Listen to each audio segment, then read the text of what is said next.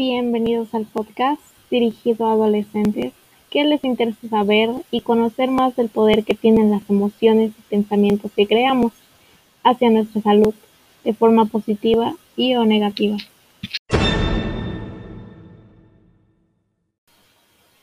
Hola, bienvenidos a La llave de la felicidad. Mi nombre es Karen Altamirano Castillo, soy estudiante de la preparatoria anexa a la normal de Chalco. Hay algunos días en los que nos sentimos súper felices y otros en los que nos sentimos tristes. Estos cambios emocionales de la adolescencia se relacionan con los cambios hormonales que se están teniendo.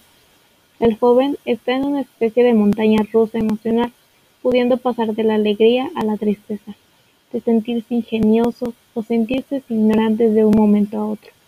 Es por eso que en el capítulo de hoy hablaremos sobre ¿Cómo afecta la felicidad o la falta de esta en nuestra salud? Siendo adolescentes no le tomamos mucha importancia a esto, pero esto nos traerá beneficios o consecuencias al futuro. Si queremos hacer un cambio de actitud y sentirnos mejor, debemos de comenzar a cambiar lo que pensamos de nosotros mismos y sobre nuestras emociones. Para empezar, la felicidad es un estado emocional que produce bienestar y satisfacción.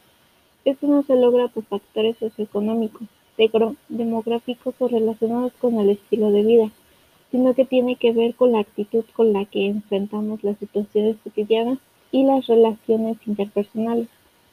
Esta es clave fundamental para la salud física y emocional, pues nos ayuda a mejorar nuestro estado de ánimo, potenciar las funciones del sistema inmunológico, aumentar la tranquilidad y reducir la ansiedad y el estrés reducir el dolor, disminuir la frecuencia cardíaca e incluso ralentizar el envejecimiento y ayuda a prevenir enfermedades como el Parkinson.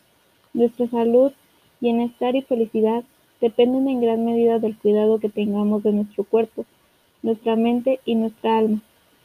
Muchas veces no somos conscientes de la forma en que los procesos mentales afectan nuestro cerebro, nuestro cuerpo y las relaciones que establecemos con los demás. De ahí su importancia. Al ser adolescentes y no tener un control de nuestras emociones nos puede afectar en las decisiones que tomamos día a día. Para saber algunos de los beneficios de ser feliz, te invito a que escuches mi siguiente capítulo, para que percibas que es conveniente conocerse y controlar tus emociones para que te sientas orgulloso contigo mismo.